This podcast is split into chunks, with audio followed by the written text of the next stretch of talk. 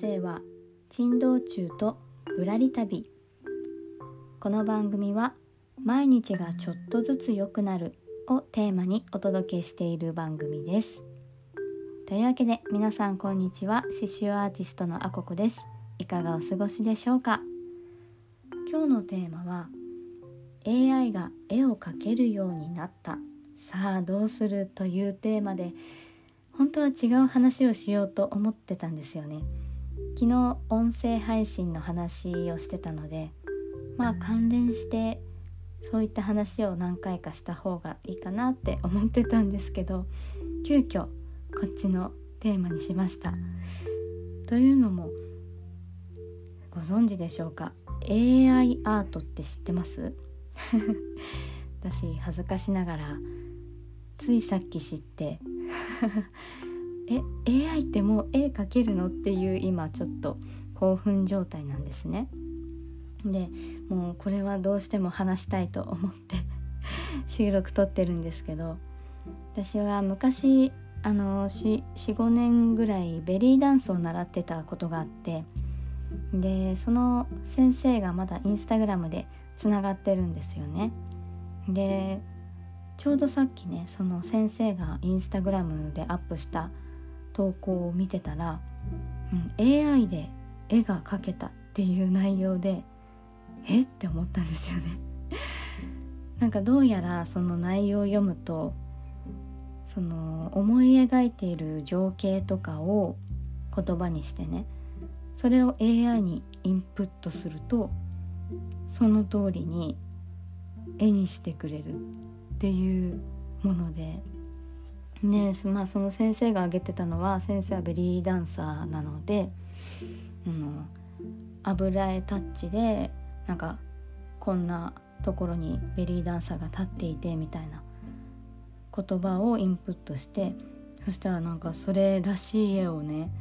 描いてるんですよ AI が。うん、これ衝撃というか今まで AI ってそのクリエイティブなことができないみたいななんかそんな風に言われてたので刺繍アーティストとしてあまだ AI には AI には淘汰されないかなって。ちょっとねちょっとだけ余裕ぶっこいてたんです。でも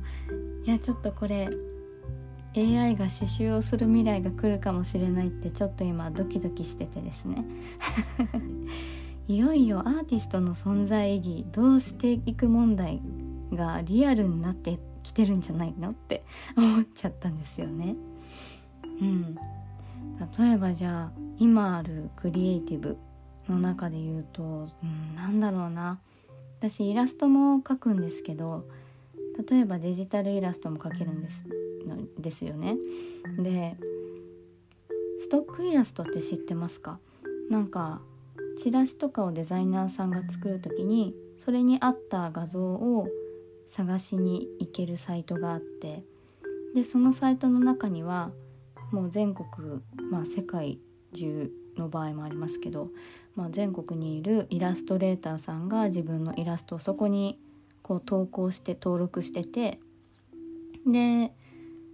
まあ、例えばデザイナーさんがこの絵いいなって思ったやつをダウンロードしたらその絵を描いたイラストレーターさんに、まあ、何円入るとか、まあ、そういうので結構生計の足しにして生きている方もいらっしゃるんですよね。でもなんかそういうタイプのイラストってやっぱこう、うん、個性があるっていうよりかはこう商業的に例えばチラシとかでポンと挿絵として載っている時に多くの人に受け入れられやすいようなイラストっていうんですかね例えば最近で言うとこう手洗いをしている女性の絵とかマスクをしている子供の絵とかなんかそういう感じで、まあ、よくこうねチラシとかで見るイラストとかでうんこう好まれる法則があるというかこういうタッチでこういう色合いででまあ、手洗いしてる女性だったらこういうポーズをしていてとかそういう情報さえインプットしてしまえばこれ多分 AI かけちゃうんじゃないのって思ったんですよね。ってなるとうんなんかそういうある程度法則が決まっているクリエイティブとかって結構これから難しくなっちゃうのかなっていうふうに思って私もストックイラストちょっとやってたので、ま、これ結構本格的にやってる人からしたらすごい怖いことだなって思ったんですよね。で前にもちょっと AI とクリエイティブの話をした放送がずっと前ですけどあってその時に私が考えてたのはそのアーティスト一人一人の経験に基づくようなストーリーを元にした作品っていうのはうん AI にはまだ作れないよねって言ってた気がするんですけど でももう思い描いた情景を絵にすることができてしまうってなると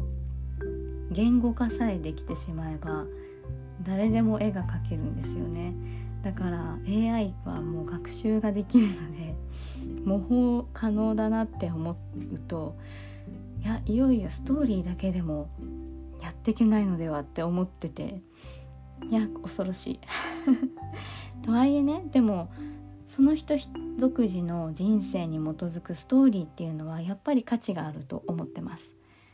でもまあそれが AI に淘汰されないためにはプラスアルファの魅力が必要だなって思ってうんちょっと今すごい真剣考えてるんですよ。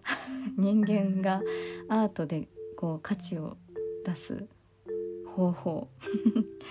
そう自分のストーリープラス何がいるかなって思ったんですよね。でちょっといろいろと未来を妄想したんですけど例えば、これからのアートですよねだからすごいって言われる人間のアートってなるとやっぱ人間が作ってるからすごいよねっていう手仕事の価値っていうのはありますよね例えばあの色鉛筆画とかで写真みたいなリアルな絵を描ける人とかってやっぱ話題になったりするじゃないですか。だからそういうものとかあとはまあその写実的とかじゃなくても、うん、ものすごい繊細な技術とかまだね多分繊細さの表現は人間の方が秀逸なんじゃないかなっていうのはちょっと思ってるんですよね。うん、あとはうんキーワードで言うと悩むとか間違えるとか不完全みたいな要素っていうのは人間ならではじゃないかなって思うんですよね。まあ、それをちょっとアートでどう表現するんだって感じなんですけどだから完璧じゃないほど人間らしい魅力が出るというか AI って、まあ、学習をして最適解を出すことができると思うので間違えられないっていうのはえー、でもこれから間違えられるようになるのかな？なんか高い確率なんか人間と同じ確率で間違える AI とか出てくるんですかね。そういうねどんだけあざといんだよって感じなんですけど。うん。っていうところですかね。あとはこう物事を追求していこうっていう気持ちとか成長したいもっとより良くなりたいっていう意志とかあとは共感。誰かの気持ちに寄り添うとかっていうのがうん人間 人間がアートで価値を出していくのにちょっと重要なキーワードになるんじゃないかなっていうのが今の私の頭の中です。本当ねついさっき知ったことなのでまだこのぐらいしか言語化できてないんですけどか AI ができたことでなんか人間がよりよりというか人間が動物になっていく感じがしているというかそれは私的にはいい意味で言ってるんですけど、うん、今までこう人間ってちょっと、うん、地球上の生物との中で特殊な動きをしてるなと思ってて、まあ、頭がいいのかもしれないんですけどでもねもうちょっとこう自然界と 一体なんか変な話になってきた。自然と一体になったまあ生物の一つですもんね。なんかもうちょっとこう人間らしいというか動物らしいというかなんかそういう風なものになっていくのかなって 伝わりますか？ごめんなさいねこんな感じで。っていうことをねなんか今結構収録してるの夜中の12時半なんですけど。なんかどうしても喋りたくってたまにはこんな放送もいいかなと思って撮ってます。あの酔っ払ってとかはいないので、うん、すごいシラフで真面目にこういうことを考えてるんですけど。いやね AI が絵を描けるとは思わず本当に今なんかいろいろ考えちゃってます。うん、でもまあ悪いことばかりではないと思ってて人間がやらなくてもいいことを AI がやってくれるとも思いますし、まあ、そこの空いた分でねより人間らしい、うん、生き方 ができるようになったらいいですし、まあ、その中で生まれるアートっていうのが AI には出せない価値あるものになっていくのかなっていうふうには思ってます。まあねそんなに、うん、いきなりなんかどうにかなるっていうものでもないと思うのでまあこういったことをねこれってアートだけに限らず AI って本当ねいろんなことができるので文章も書けますしもちろん、ね、あの計算とかもねできますし本当に何でもできるので、まあ、そんな未来がやってくるんだなと思いつつ心に留めつつ自分のやっぱね技術を磨いていくっきゃないですし、